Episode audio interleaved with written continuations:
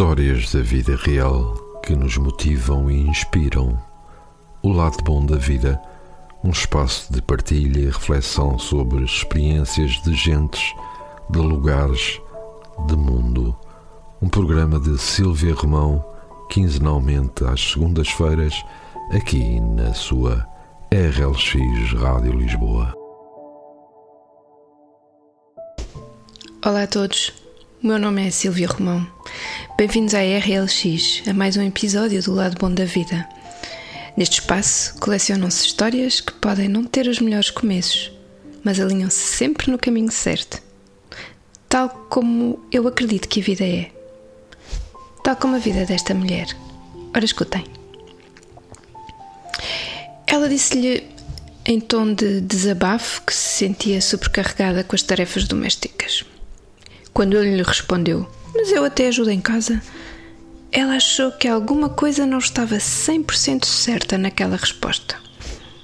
Optou por não pensar muito nisso. Estava habituada a ouvir aquilo na rotina dos dias, na televisão, a ler nos jornais, a ouvir nas conversas sociais. Parecia aparentemente uma afirmação banal. E como ainda por cima sentiu alguma indignação no tom com que o marido lhe fez aquela observação, achou que provavelmente estava mesmo a ser injusta e estava a queixar-se sem razão. Calou-se. Estas duas pessoas, cuja história vos trago hoje, são dois jovens casados no início do século XX e I, pertencentes a uma classe social que teve acesso à educação superior e ambos com carreiras profissionais como quadros superiores em empresas multinacionais. Ela decidiu naquela altura que o melhor mesmo era, era não dar importância. Afinal, ela era a menina que um dia perdeu um emprego porque lhe disseram taxativamente que era bonitinha demais e isso distraía o chefe.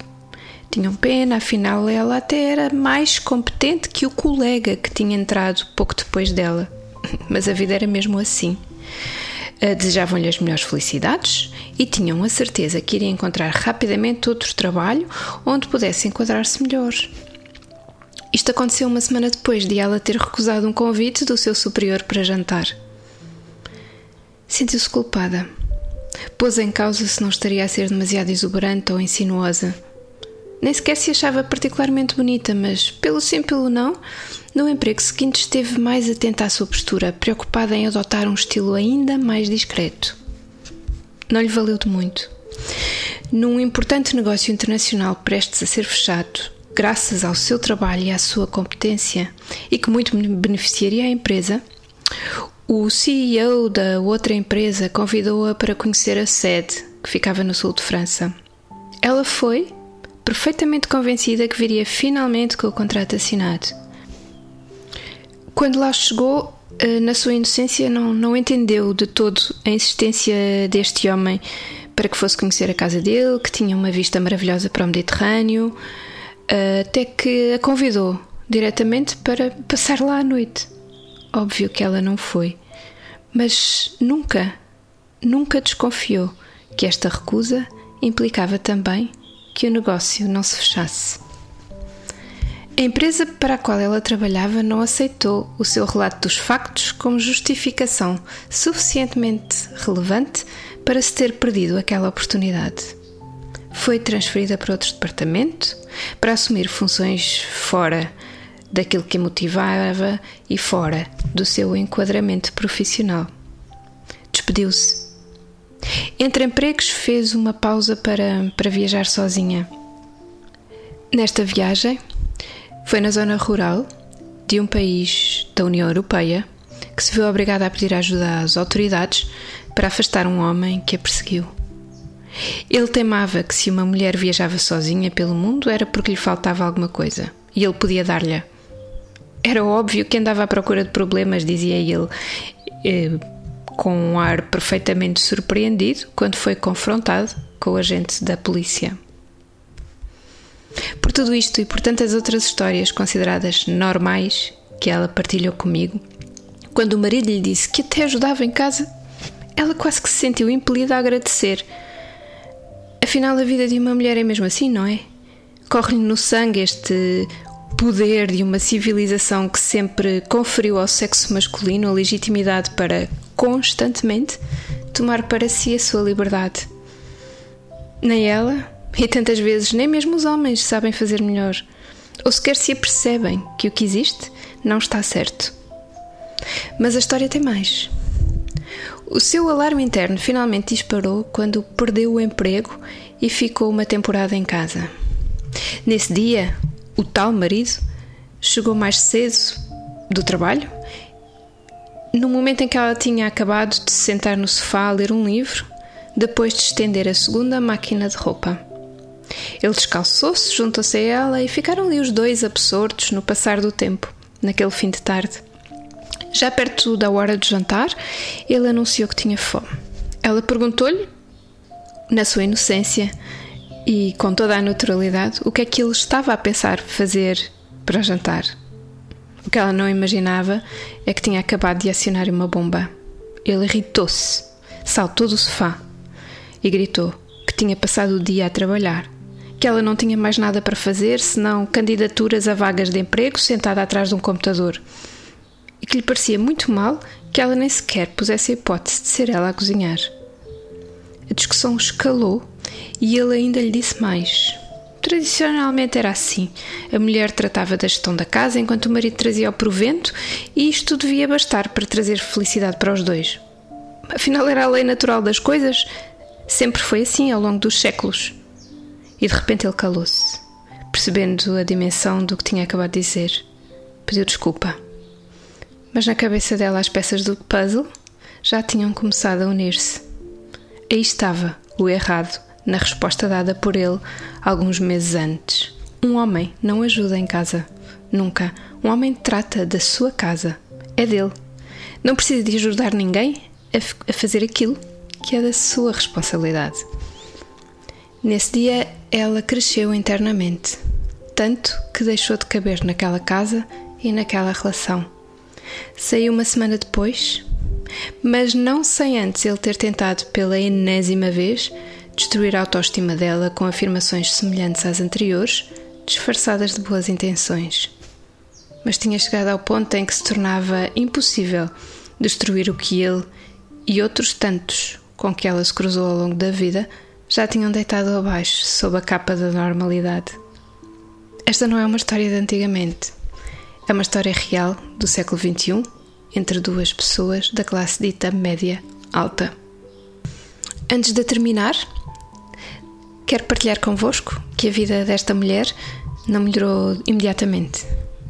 Um, sair de uma relação psicologicamente abusiva, em que o que foi contado aqui foi apenas uma pequena parte das consequências de um comportamento misógino e narcisista, deixa marcas tão profundas como as marcas de violência física.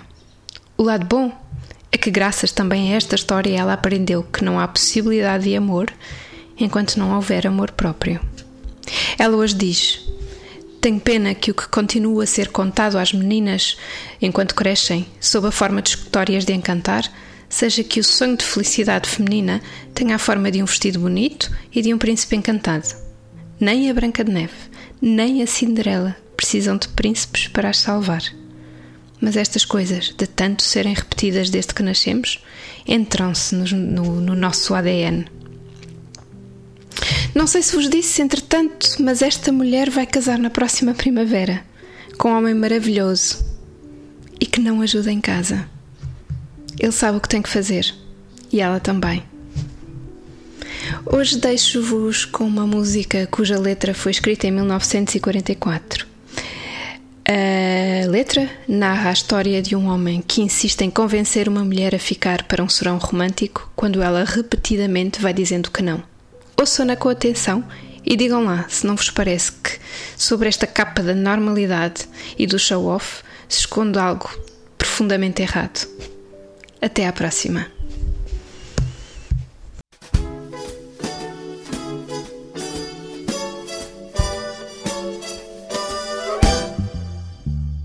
I really can't stay. Baby, it's cold outside. I gotta go away. Baby, it's cold outside. This evening has been hoping that you dropped in. I'll hold your hands, they're just like My ice. mother will start to worry. Beautiful, what's your My father hurry? will be pacing the floor. Listen to that fireplace So roar. really, I'd better scurry. Beautiful, please don't Well, hurry. maybe just to have a drink more. I'll put some records on while I the pour. neighbors might think, Baby, it's bad out there.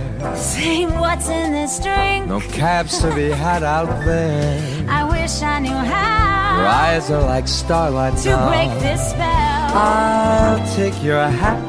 Oh, your thank you. hair looks I swell. to say no, no, no, Mind if sir. I move in At least I'm closer? gonna say that I tried. What's the sense of hurting my pride? I really can't say. Baby, don't hold out. Baby, it's cold outside.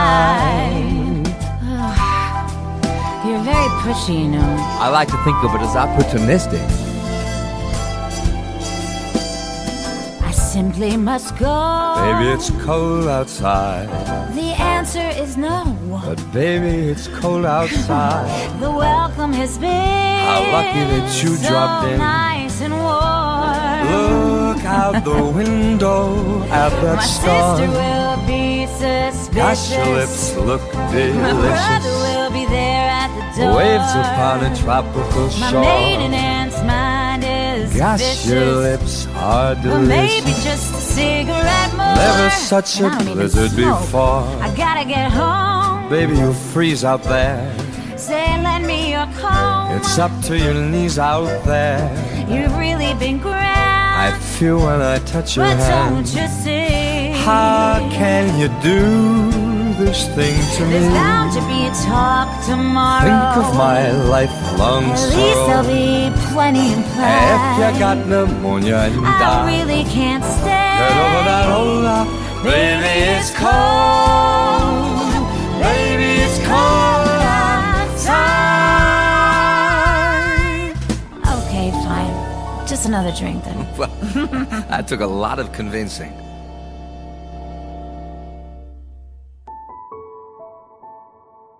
Histórias da vida real que nos motivam e inspiram.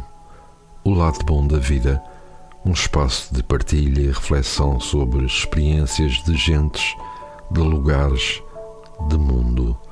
Um programa de Silvia Romão, quinzenalmente às segundas-feiras, aqui na sua RLX Rádio Lisboa.